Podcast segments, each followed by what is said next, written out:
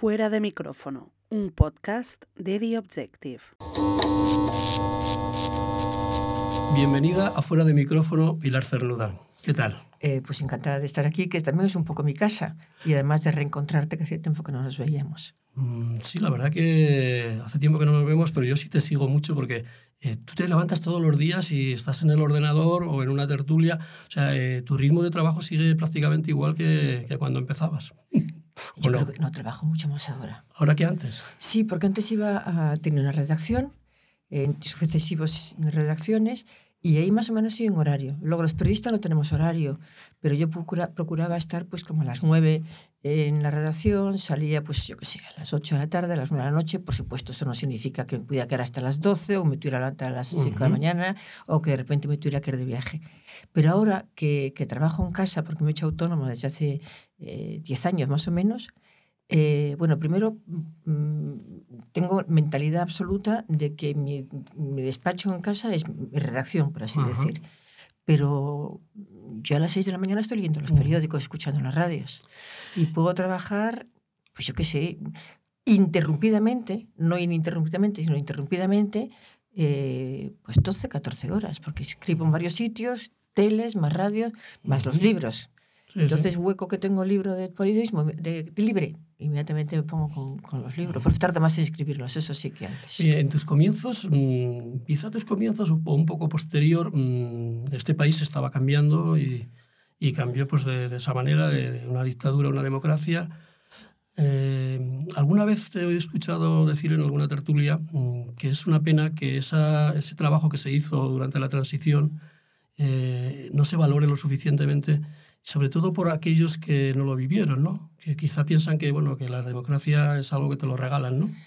Bueno, es ¿Qué, que solo, ¿qué pues, opinión eso, tienes sobre ello? Eh, es que yo veo en gran parte de la gente actual, no se puede generalizar, de las generaciones actuales, las de, de 50 para abajo, que les importa muy poco la historia de España.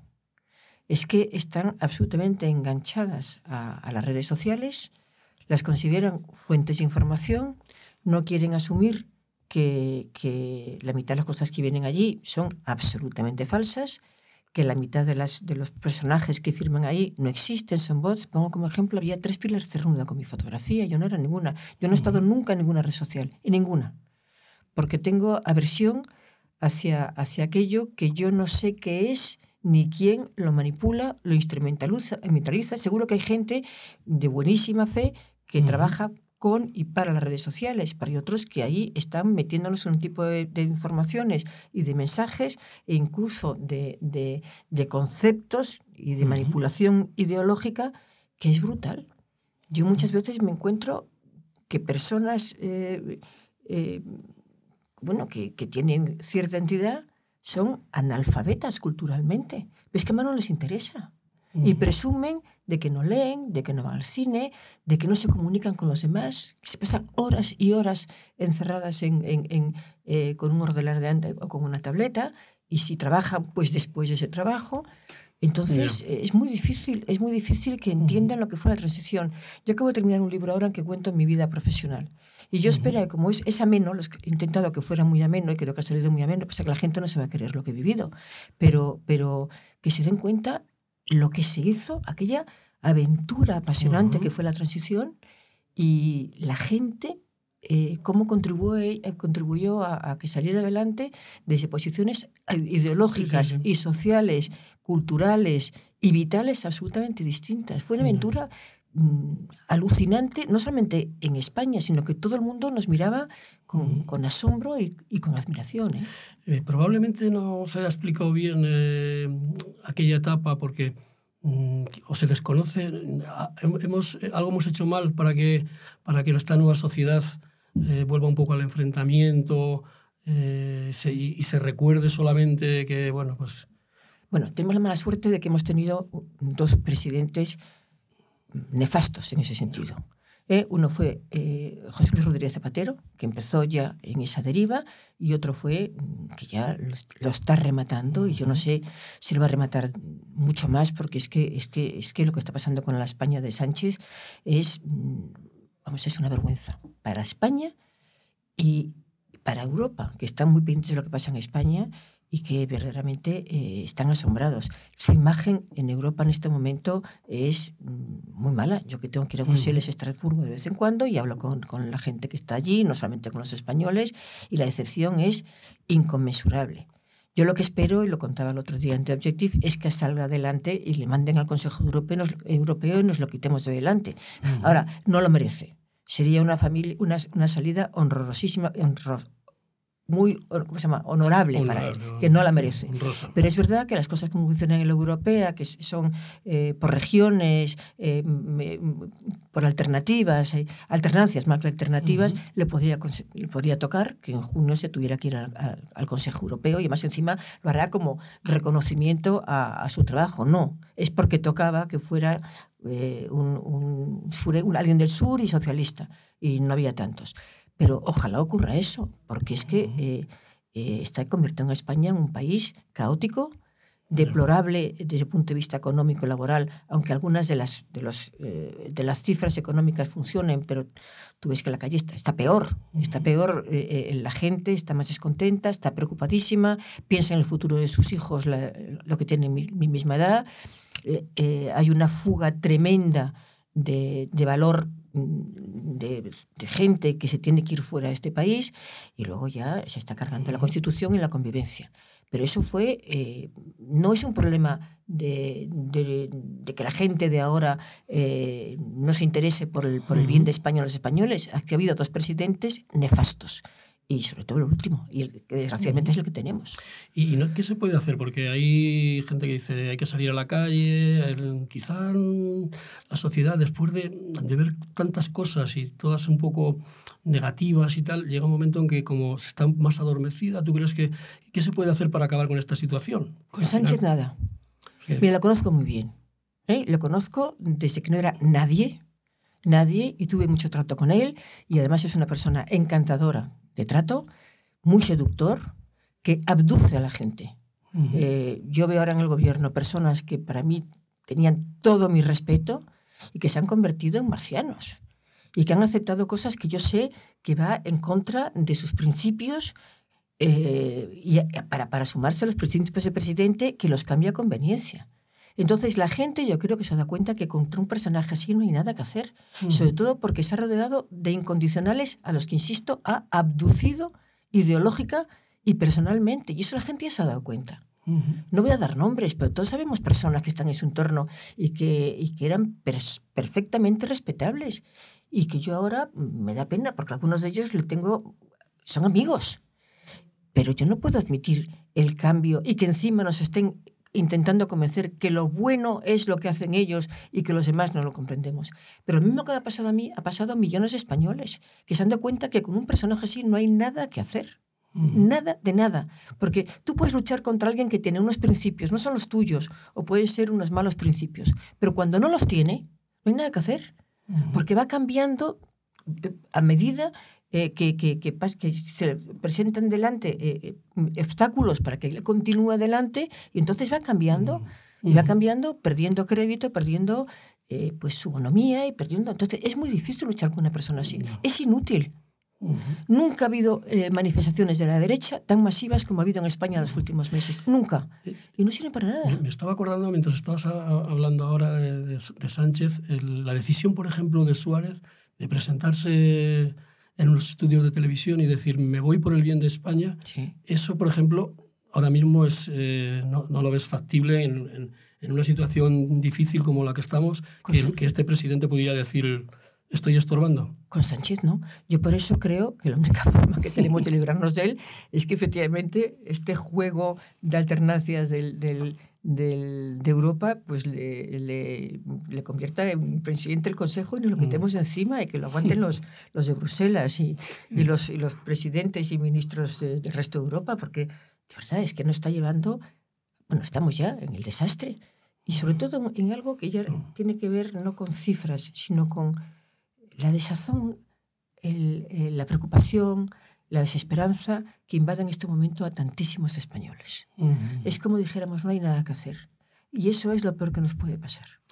Eh, otro de los, eh, hemos hablado de Suárez, otro de los mitos un poco que tú de los que fueron fundamentales también en la transición, como es el, el rey emérito, tú durante mucho tiempo eh, hiciste información sobre la Casa Real. Sigo haciendo. Y, y, y además supongo que tuviste un, una, una, relación bastante cercana, porque él es así, ¿no? Muy, con, con, el, con el rey don Juan Carlos, ¿no? Sí. ¿Te imaginabas que podía acabar como se está acabando? No. Bueno, primero, es rey Juan Carlos, no es rey emérito. En el decreto de ubicación, ah. por acuerdo, por acuerdo del que... gobierno entonces y del, rey, del príncipe Felipe entonces, eh, y del mismo, claro, uh -huh. eh, en España tenemos cuatro reyes. El rey Juan Carlos, la reina Sofía, lo digo por, por, por cronológicamente, el rey Felipe y la reina Leticia. En otros países eso no se ha hecho así. Por ejemplo, ahora que hemos, hace unos días se ha producido el cambio en, en Noruega, por decisión del nuevo rey, su madre es la reina Margarita. En Bélgica, en Bélgica bueno, ahora Países Bajos, no, Bélgica sigue siendo Bélgica. Uh -huh. el, el, la, la, antigua reina Beatriz ahora es la princesa Beatriz. Eso se, se, se, se pacta entre, entre, en, entre las propias familias reales con el gobierno correspondiente, y es el rey Juan Carlos. El rey emérito lo dicen un poco los que quieren también uh -huh. expresarle su desprecio, ¿no? Eh, que son muchos. Eh, ha sido un rey mm, que pasará a la historia como el mejor rey que ha habido en España, sin ninguna duda. Uh -huh. ¿Eh?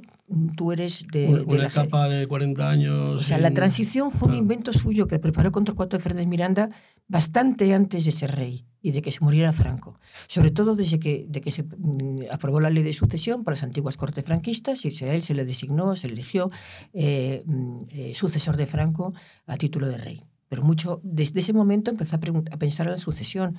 Y, y, bueno, desde dos años antes de que muriera Franco, hizo cosas importantísimas, por ejemplo, de contacto con los partidos políticos que estaban en el exilio o que estaban con personalidades políticas más que con los partidos políticos o que estaban aquí en España uh -huh. eh, pues proscritos y mm, clandestinamente y, y, preparando leyes para ver cómo se ponían en marcha después de deshacer las anteriores. Es decir, la transición la, la hizo él. Y por ese trabajo previo, consiguió que todos los eh, eh, dirigentes políticos uh -huh. se sumaran a ese proyecto con una enorme generosidad y sentido de Estado, que es lo que yo pienso ahora que falta en los partidos que están gobernando.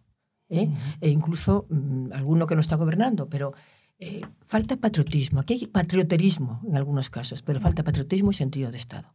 Y, uh -huh. sin embargo, en la transición, una gente espléndida que aceptaron inmediatamente a que el proyecto del rey se sumaron a él, lo mejoraron, lo ampliaron y construyeron una España distinta y nueva. Y además lo hicieron en año y medio.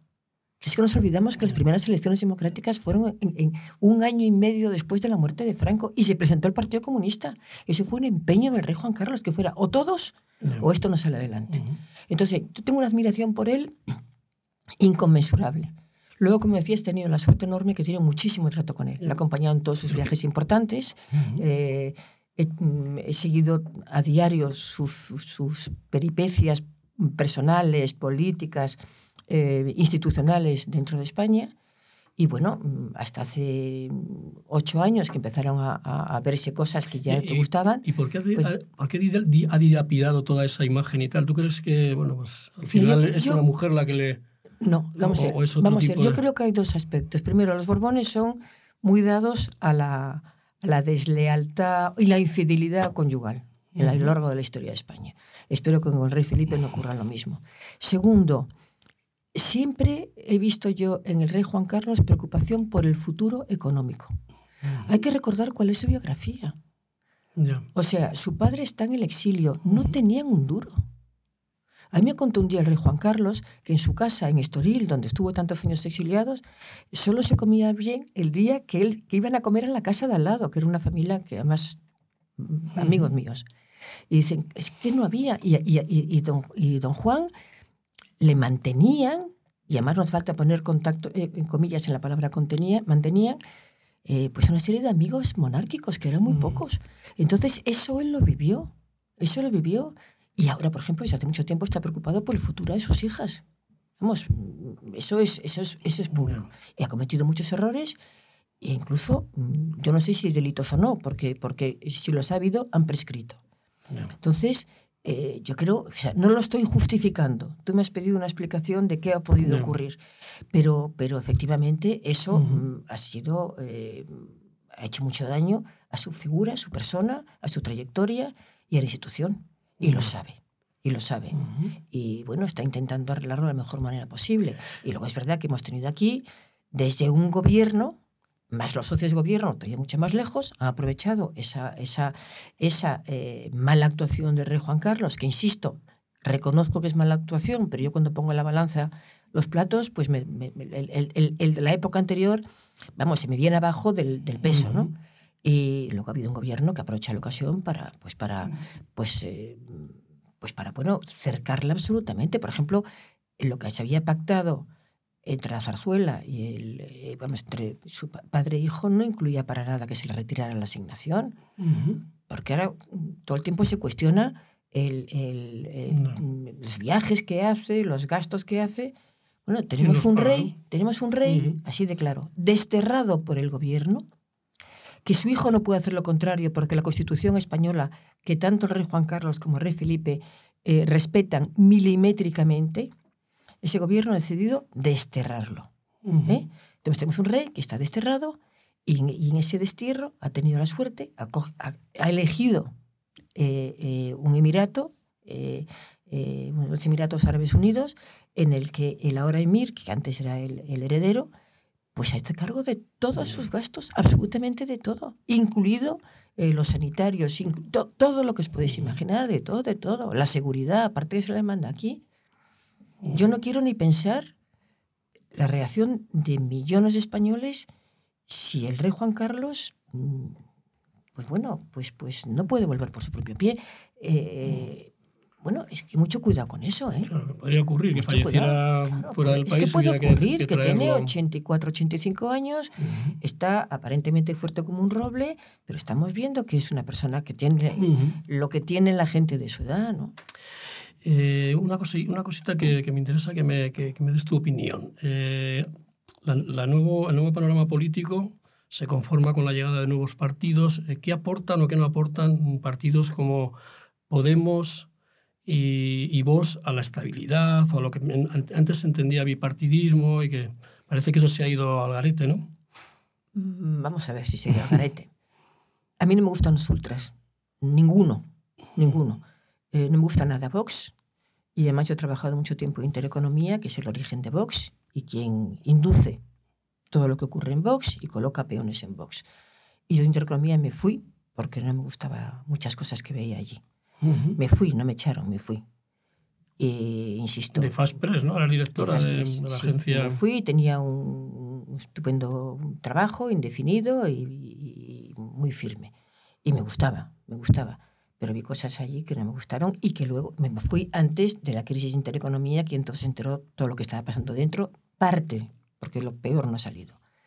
Entonces yo de Vox no tengo, no tengo, no, es un partido que no respeto, desgraciadamente no respeto. Y además la gente que respetaba se ha ido. ¿eh? La gente que podía, que estaba en las antípodas que yo podía pensar, pero defendían aquello en lo que creían. Y se han ido, se han ido probablemente porque vieron mm, parte de las cosas que yo vi, que yo vi mucho más en el otro lado. Eh, Podemos es un partido de extrema izquierda que, que, bueno, que yo respeto a todos los partidos, ideológicamente. Y no hace trampas, yo creo que no hace trampas. Una de las cosas buenas que tiene Vox es que cuando dice, te pasa con los independentistas mm, catalanes, no hacen trampas tampoco. Aquí quien hace trampas todos sabemos quién es. Entonces, eh, a mí no me preocupan esos dos partidos. Yo los tengo muy bien clasificados, eh, sé lo que pienso de ellos y además lo denuncio o lo apruebo en mis crónicas y en mis intervenciones en, la, tele o en la radio o aquí en The Objective. A mí lo que me preocupa es eh, ese conglomerado, por ejemplo, de partidos que sumar y que, claro, yo soy gallega, yo conozco a Yolanda Díaz, no la conozco personalmente, nada más que saludarla, pero no me hace falta, eso es lo que ha hecho en Galicia. Estos días hemos visto eh, eh, cómo ha intentado buscar un candidato para, para, para, para, presentar en Galicia. Todos le dijeron que no. Luego hemos mm. visto eh, que cuatro partidos gallegos, más o menos de izquierda, eh, están sumando votos o, pidiendo apoyo, han hecho una especie de, sin ser una coalición, pero ahí tenemos a Esquerda, al BNG, a Nova, que era el de, el de Beiras, es decir, son partidos todos ellos por los que pasó Yolanda Díaz y se marchó porque los traicionó a todos. Y no quieren saber nada de ello precisamente porque son víctimas de traiciones sucesivas de Yolanda Díaz. Entonces, esta España la, conozco, pero no reconozco en esta, en esta situación actual de, políticos eh, la España que yo he conocido toda mi vida. En el año 95, creo que era el año 95, tú hacías un programa en, televisión española, eran unas entrevistas, las hacías tú con, Julia Navarro. Sí. Y era centros de poder. Centro de poder, sí. En, aquella, una, en una de las entrevistas del, en el año 95, como te decía, entrevistas a Felipe González, ¿no? Era, era una idea que tuvimos y que la presentamos en televisión española. Era los presidentes de todas las instituciones del Estado, de todas. Eh, entonces le hacíamos una entrevista en la sede de su, su despacho. A continuación, con él mismo nos enseñaba el edificio, las salas, el, el, auditorio si lo tenían, en las salas de juntas y el funcionamiento. Y funcionaron como un tiro, funcionaron muy bien, se limitaron en, las, en la dos. Entonces vimos el presidente de gobierno, por supuesto, pero también el presidente vasco, el presidente de las, de las comunidades eh, históricas, presidente del Consejo de Estado, del Consejo General del Poder Judicial, eh, del Tribunal Constitucional. Bueno, yo creo que salieron 20 personajes, todas las instituciones, el Tribunal de Cuentas. Aprendimos muchísimo, pero yo creo que aprendieron también mucho los españoles que lo siguieron, porque es que era explicar el funcionamiento de las instituciones y para qué servía, pero por los propios representantes de las instituciones. ¿Qué, qué, parecido tiene aquel Partido Socialista de Felipe, de Guerra, de la, época aquella de, pues de los años 80, 90, con este Partido Socialista de ahora? Nada. Lo ha dicho hace unos días muy clarito eh, eh, Alfonso Guerra. Dice, yo soy del PSOE. Dice, pero esto no es un nuevo PSOE, porque yo no soy de este supuesto nuevo PSOE, es que este no es el PSOE. Y tiene toda razón, este no es el PSOE en absoluto. Yo he conocido muy bien el PSOE desde que estaba en la clandestinidad. He conocido a todos sus dirigentes, he conocido uno me caía mejor que otros y uno lo hicieron mejor que otros. Pero he habido gente de una categoría excepcional. Mira, eh, una de las cosas que hice, en, eh, yo creo que en los 90 también, eh, para la revista Paris Match, que hizo una edición española, que duró poco. Sí, sí, me acuerdo. te recuerdo. Bueno, pues una de las cosas que... Grupo que, ¿no? Sí, de Hachette. una de las cosas que hice fue entrevistas con los españoles que tenían cargos importantes en instituciones, en organismos internacionales. Me salieron cinco, empezando por Javier Solana, luego estaba Samarán al frente del, Comité Olímpico Internacional, estaba Carlos Westendorf como dirigiendo la reconstrucción de, de, la antigua Yugoslavia, que tenía su despacho en Sarajevo. Eh, en la UNESCO estaba también. Estaba eh, mayor, mayor eh, ¿cómo se llama? Mayor Oreja, Mayor, Zaragoza, Mayor Zaragoza, también estuvimos con él, también estuvimos con él. que había sido ministro de UCD, además. Efectivamente, de Interior, no, de Cultura, ¿no? De, Puede ser, o justicia, no, lo sé, no lo sé. Bueno, pero eran cinco. Sí, sí. ¿A quién tenemos ahora al frente un organismo internacional ahora? A Borrell, ¿no? Un poco, ¿no? Pero es comisario, no es el jefe. Ya. Mm. Borrell es probablemente el, el, dentro de la Comisión Europea, después de la presidenta, es el que tiene más, más adscripción y más competencias, porque es política exterior y seguridad. Entonces, por eso se llama alto comisionado. pero, pero no es un cargo, no es un cargo. Eh, por cierto, yo creo que entrevistamos en aquella ocasión porque era presidente del Parlamento Europeo, si no me equivoco. Puede ser. Era presidente del Parlamento Europeo. Sé que eran cinco cargos. Fue presidente del Parlamento. Claro, sí, sí lo fue, pero no sé si fue en aquella ocasión, porque le he visto varias veces cuando era presidente del, del, del, Parlamento Europeo, pero no me acuerdo. ¿Y ahora quién tenemos dirigiendo un organismo internacional? Eh, pues, oye, vamos, vamos a hablar de periodismo un poco también, porque mm, quizá también el periodismo se contamina de una situación en la que, en la que estamos. ¿no? Eh, hay demasiada tertulia, demasiada opinión, se, está perdiendo un poco el, eh, la preponderancia de la información y que luego la gente opine. O, no, no, hay demasiado periodismo opinativo. No sé cómo lo, aunque aquí te afecta porque tú eres tertuliana por otro lado, ¿no? Bueno, pero escribo todos los días, absolutamente todos los días. Sí, ¿no? Una crónica. Es compatible, claro. Sí, es compatible las tertulias con, con escribir mm. crónica y con escribir eh, eh, información también. Y con escribir libros. Es compatible con todo. Lo que, lo que hace falta es disponer de tiempo o buscártelo como sea, ¿no? Eh, Eso es parte de, la, de cómo está la sociedad ahora, pero las tertulias tienen gracia. Cuando yo estaba en la agencia, eh, yo recibía a las personas que venían a optar para los becarios, ¿no? que eran cuatro meses en verano, con, había acuerdos con las facultades para que, para que vinieran. Con todos los, todos los medios de comunicación tenían acuerdos con las facultades. ¿Sabes la cantidad de veces que yo le preguntaba, bueno, ¿para qué quieres ser periodista y tal? Y, y decían, yo es que quiero estar en una tertulia. Y hubo uno que me dijo, no, yo es que quiero ser famoso. Bueno, se te cae el alma a los pies. Bueno, esos fueron tres o cuatro ejemplos. Bueno, había eh, gente excelente y una de las cosas que tengo mucha satisfacción es que muchos de los becarios que trabajaron con nosotros en la agencia, primero en Colpisa y luego en Faspress, eh, bueno, no los voy a nombrar ahora, pero tienen cargos importantes. Yo tengo mm. teléfonos que después te pones y digo, si es que trabajo conmigo, yo de, de, jefa o de compañera, ¿no? O sea, bastantes. O sea, que, que eso sí. Pero eh, dentro de eso, efectivamente, está contaminado también la, la gente actual por todo esto, las redes sociales, por la ambición personal.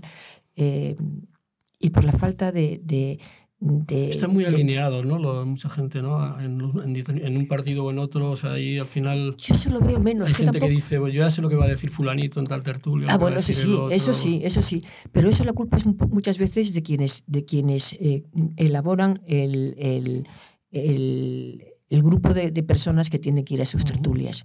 Y que te, dice, voy a meter a uno que es más del PP, uno más del PSOE... Eh, empiezan ellos, yo me, yo me veo una tertulia, no voy a decir cuál, porque cuando llegué el primer día veo que nos ponen a unos en un lado y otros en otro. Y cuando termina la, la tertulia le digo, no vuelvo más. Digo, ¿por qué me pones aquí claramente con gente que se sabe que es muy del, del PP y otro que es claramente muy del PSOE? Y, y, que además yo podría estar en un lado o en otro, o siento que podría estar en un lado o en otro, pero si me pones aquí ya me tienes claro. eh, de cara a los espectadores, ¿no? digo, no vuelvo. Y me llamó los dos días y me dijo, tienes toda razón, a partir de ahora los voy a mezclar y volví. Pero, pero eso muchas veces, eh, te, te va, eh, el, el, que recibe el, el, esa información de una tertulia, eh, también la potencia porque, porque el, el, que el director de la tertulia mm, ha intentado que se posicione así, ¿no? un supuesto equilibrio que muchas veces no existe porque te están lineando y no, tú no tienes por qué compartir algo que él cree que tú vas a compartir. ¿no? Y hay, yo lo que me inquieta es, bueno, hay gente excepcional en la generación actual, ¿eh? Mm. pero excepcional, pero son pocos. No. Yo quiero que hayamos. En esta casa, por ejemplo, tienes gente que hace información y que hace eh, columnas de análisis que me parecen eh, que estos tienen un carrerón por delante, porque son magníficos. Pero me da pena que sean la excepción. No. Que los excepcionales sean la excepción, valga la redundancia. ¿no? Eh, hay mucha gente lo que quieren es, eh, yo quiero ser alguien, te dan cuatro nombres. Mire usted, es que ese alguien tiene detrás un bagaje, un no. trabajo, un esfuerzo, un, un, empeño en ser bueno, en, en, en, aprender, en culturizarse, en estudiar, que muchas veces ahora creen que todo viene, insisto, en las redes sociales, que para mí es el mejor medio de comunicación después del teléfono y el peor utilizado. El peor utilizado. Sí. Eh, figuras de, de, esa época en la que tú trabajaste pues, con gente muy, muy destacada del periodismo español. Uno de ellos eh, siempre al final es como una referencia, ¿no? Es Manu Leguineche, ¿no? Sí. Tú, tú entras, estás trabajando con él en la agencia Colpisa. Eh, yo me imagino, conociendo un poco, que también lo conocía a Manu, ¿Qué, ¿Qué, opinión tendría ahora mismo él si viviera y si levantara la cabeza? ¿Qué opinaría no solo del periodismo, sino de la situación del país? Él que era bastante tranquilo y... Bueno, tranquilo nada, tiene un genio endemoniado. ¿Sí? ¿Ah, es sí? mi maestro. Entonces... Manu, Manu, es mi maestro, pero tiene un genio. Mm. Eh, era muy de, muy de, de, de que tenía que, que, que, hacerse lo que él quería. De repente, eh, él era apasionado del mus. Sí. Y a las seis de la tarde decidía que teníamos que jugar al mus y que nos íbamos a salvar a jugar al mus y teníamos que irnos. O sea, no valía, oye, Manu, que estoy terminando, ha tocado música, o te lo pongo como, como anécdota, ¿no? Yeah. Pero, pero, mm, o te decía, vete zumbando, eh, ¿qué ha pasado? Mm, yo qué sé, eh, ha habido un atentado en Sevilla, lárgate para allá. Ni se le ocurría preguntarme, ¿te viene bien, no te viene bien, tienes otro plan, eh, eh tienes sí, con quién dejar a tu hija? O sea, el periodismo era, era periodismo, así, pero es que él, él hacía exactamente igual. Manu siempre tenía en su casa una bolsa hecha, siempre, eh, bolsa, nunca maleta, y luego tenía eh, dólares y el pasaporte. Entonces, pasara lo que pasara, el tío se cogía el coche o se iba al aeropuerto y tenía mm, vamos, se podía ir en, en, el primer avión que saliera, de hecho, le pasó varias veces. Fue el último español periodista que entró cuando el golpe de, de, de los claveles de Portugal. Uh -huh. Allí se quedaron los que ya estaban allí, los corresponsales, y Manu, que entró el último, se cerró la frontera detrás de él, porque es que fue desde la agencia, fue a su casa, cogió la bolsa, los dólares y se le fue a la frontera. Uh -huh. en un, además conducía muy mal, en un mini. Uh -huh. Pero, pero eh, eh, era un periodista en, en, de raza, ¿no?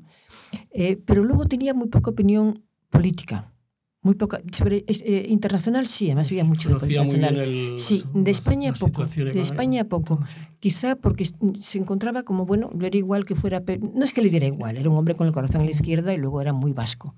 Pero yo nunca le he oído una una mala opinión pública sobre un personaje político español, por uh -huh. ejemplo. Te das cuenta que le caía mejor unos que otros, pero nunca he hecho un escrito mm, verdaderamente venenoso sobre un personaje público español de la política. Nunca. Uh -huh. Respetaba al rey, que por cierto un día le llamó para jugar al bus con él. Uh -huh. Sí, sí. Pero, pero eh, en, en, internacional sí, ahí sí tenía. Entonces ahora probablemente estaría triste, como estamos casi todos. Preocupado y triste. En, en las tertulias, eh, bueno, has trabajado en, en numerosos eh, medios, sí. medios eh, públicos, privados, mm. Televisión pública y televisión comercial. ¿En cuál, ¿En cuál te has sentido más libre? Pues en todos. ¿Nunca te Pero has... nunca he trabajado en la SER ni en el pues... país. Pero he trabajado mucho tiempo en la COPE, he trabajado mucho tiempo en, Empezaste en, cambio 16 en Radio también, Nacional ¿no? sí, Haciendo... y, y, en, y en Onda Cero. Uh -huh. He trabajado con, con, todos los grandes, menos con Iñaki, con, porque nunca, está, nunca he estado en la COPE. Olmo, Herrera, con Herrera, con Alsina, ¿no? he trabajado con todos ellos. Juan Pablo Colmenarejo. Que también, sí, pero, pero es una tertulia. Juan Pablo fue en, en, el, en, los programas suyos en, a mediodía. ¿no? También, ¿no? En el, ¿Estuviste en, televisión española haciendo los desayunos alguna vez? También con Luis Mariñas. Con Luis Mariñas. No, no, sí he estado en, todas, todas partes. En televisiones, menos en Telecinco también he estado. Sí. No, en la, ha estado en la una, bueno, en regionales. Ahora -huh. colaboro en la de Castilla y León y en la de, en la, de, en la gallega.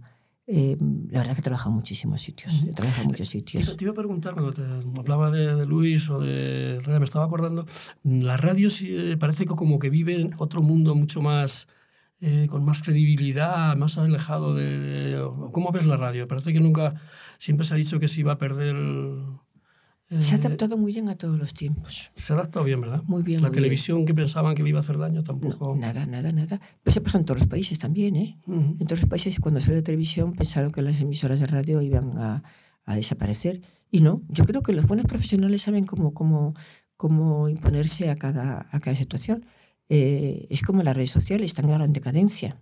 Uh -huh. eh, yo cuando estaba con Alsina, que ahora voy nada más que cuando quiere que vaya para recordar algo que ha ocurrido, que se está eh, cumpliendo el aniversario o algo así, pues sigo teniendo una relación espléndida con él. Uh -huh. Y yo tenía la tertulia con Rubén Amón, eh, bueno, Alsina, que era el que la dirigía, y eh, David Gistau. Uh -huh. Y se metían los tres vale. muchísimo conmigo porque eh, eh, yo defendía que se podía hacer periodismo perfectamente sin estar en las redes sociales y además decía pues lo que acabo de contar aquí, no. que son un estupendo elemento de comunicación, pero que se utiliza mal y además ahí ha entrado todo tipo de, de trampas para intentar instrumentalizarte tanto la información como la ideología, como el comportamiento personal incluso. ¿no? Eh, bueno, era, eso ya era recurrente, el, el, el, el mi situación contra los medios sociales. Eh, me llama un día David Gistau, cuando ya llevamos dos años a lo mejor con esta polémica, para decirme, Pilar, tengo para decirte que me he dado de baja hoy en, en las redes sociales, uh -huh. en Twitter. Dice, tienes toda razón. No solamente por lo que tú cuentas, que efectivamente ahí está ya disparatado, sino porque me he dado cuenta también del tiempo que pierdo mirando eh, y siguiendo eh, lo de Twitter, lo que me preocupa, lo que pueden decir sobre mí, que es ridículo porque hay gente que a lo mejor ni conozco ni me importa, y además el tiempo que yo pierdo eh, eh, estando en las redes sociales cuando puedo estar con mis niños o leyendo. Uh -huh. Digo, pues bienvenido al club. Pero es que otro día me enteré que Carlos Alsina te había dado debajo en Twitter. Digo, bueno, la gente empieza sí, a tener sentido común, porque el sentido común es el mío. O sea que... que sale porque sí, más hay el insulto y la... Bueno, claro, pero es que es una cosa de loco. No... Pero a mí porque me va a... a, eh, a no hay argumento, solamente hay... Nada, pero yo porque me tengo que llevar un disgusto, llevar un alegrón por algo que dicen de mí que no sé ni quién es, ni, ni siquiera si existe. Uh -huh. O sea, es que es demencial. Bueno, pues yo estoy convencido que el periodismo de verdad, eh, prensa, radio, televisión, revistas, todo eso, eh, va a prevalecer, pase lo que pase, y que de alguna manera las redes sociales van a tener que reconducirse o desaparecerán, porque se les irá la gente. Bueno, aparte que ahora lo ha comprado Tusk y está haciendo barbaridades. ¿no? Eh, como gallega ejerciente, mm, dos preguntas. ¿Qué opinas de Núñez Fijó como Mm. jefe de la oposición? ¿Y qué, cómo ves o qué pronóstico harías tú de lo que puede ocurrir en Galicia en estas elecciones próximas, en las elecciones autonómicas? Mira, el pronóstico no soy capaz de hacerlo porque, porque eh, todos pensamos que las elecciones de junio, sobre todo después del exitazo del PP en mayo, eh, perdón, de julio, pues eh, nadie dudaba que iba a ganarlas eh, eh, Fijó, incluido, incluso el presidente de gobierno. Pero, pero yo creo que la estrategia que, que utilizó desde que se convocaron hasta el 23 de julio fue absolutamente equivocada. Uh -huh. eh, tiene un equipo flojo, como se lo he dicho a él, me importa decir, decir, repetirlo aquí sobre todo, eh, pero desde el primer día se lo dije que era un equipo flojo. Las cosas que te funcionan en una región no te tienen por qué funcionar en, en, nación, en, en sí, el resto de a nivel nacional, ¿no? Pero está cambiando, ha cambiado gente el equipo, pero yo creo que todavía necesita más refuerzo y él mismo ha cambiado mucho de actitud. Yo lo conozco hace muchísimo tiempo. Pues vamos a ver, pues eh, en la época de Aznar, cuando era ministro de Sanidad, este ¿cómo se llamaba? Ramay, Ramay, Ramay Becaría, y él fue, y él fue, fue el director del, uh -huh. del INSALUD, que era el Sistema Nacional de Salud, es decir, que era importantísimo porque era la salud de toda España, era un gestor. Y me gustó, era gallego, y me gustó porque vamos, se empeñó en potenciar la sanidad pública española y trabajó como una bestia, pero como una bestia. Y luego le he seguido muchísimo en Galicia, claro, como había seguido antes a Fraga. Y creo que es un tipo, eh, tiene su ideología, por supuesto, es de centro, fundamentalmente uh -huh. de centro. Hay muchas cosas que la derecha de su partido pues lo, ve, lo veía mal porque él está muy centrado. Y, y luego eh, es un tío que te puedes un tipo del que te puedes fiar. Te puedes fiar. Yo le he visto eh, situaciones eh, que muchas veces es cuando conoces a la gente, ¿no? que son situaciones que no tienen nada que ver con la política, es el trato con los demás, el trato con personas que tienen problemas. Y a mí me gusta, a mí me, a mí no me importa decir públicamente que le he votado, vamos, no. como no me importa decir públicamente que voté a Felipe, pues porque me parecían que eran personas que merecían mi confianza, ¿no? Entonces yo creo que es una persona que te puedes fiar, es un gran gestor, en Galicia lo, lo ha hecho, -huh. y sobre todo sobresale cuando ves cómo es la clase política actual. Ya. Para, para, ir terminando, mmm, me gustaría saber, bueno, no, seguro que no lo llevas por cuenta, ¿qué número de entrevistas o de, o de columnas de opinión habrás podido hacer a lo largo de tu trayectoria? ¿No? ¿Nunca te has parado a...? Pues mira, una diaria durante 50 años, es que nunca se me había ocurrido, pero yo escribo una columna diaria o más. No. Pero... Son miles, vamos a poner una, vamos a poner, incluidas fiestas, vamos a poner una diaria, porque hay veces que escribes más, seudónimos, todos hemos utilizado seudónimos, uh -huh. yo ahora escribo dos, una con seudónimo, y una nacional y otra internacional todos los días. Y porque es otra cosa que me apasiona, la política internacional, y sé bastante además. Y además me sirve para, para, para, para calmarme cuando me llena la ira por uh -huh. lo que pasa en, en, la política nacional. Entonces, uh -huh. como tengo que ser una crónica diaria internacional, pues hago de otra me, me limpia la cabeza y, y, y, y, además que me gusta, me gusta muchísimo, leo todos los días prensa extranjera y, y, me, y viajo mucho.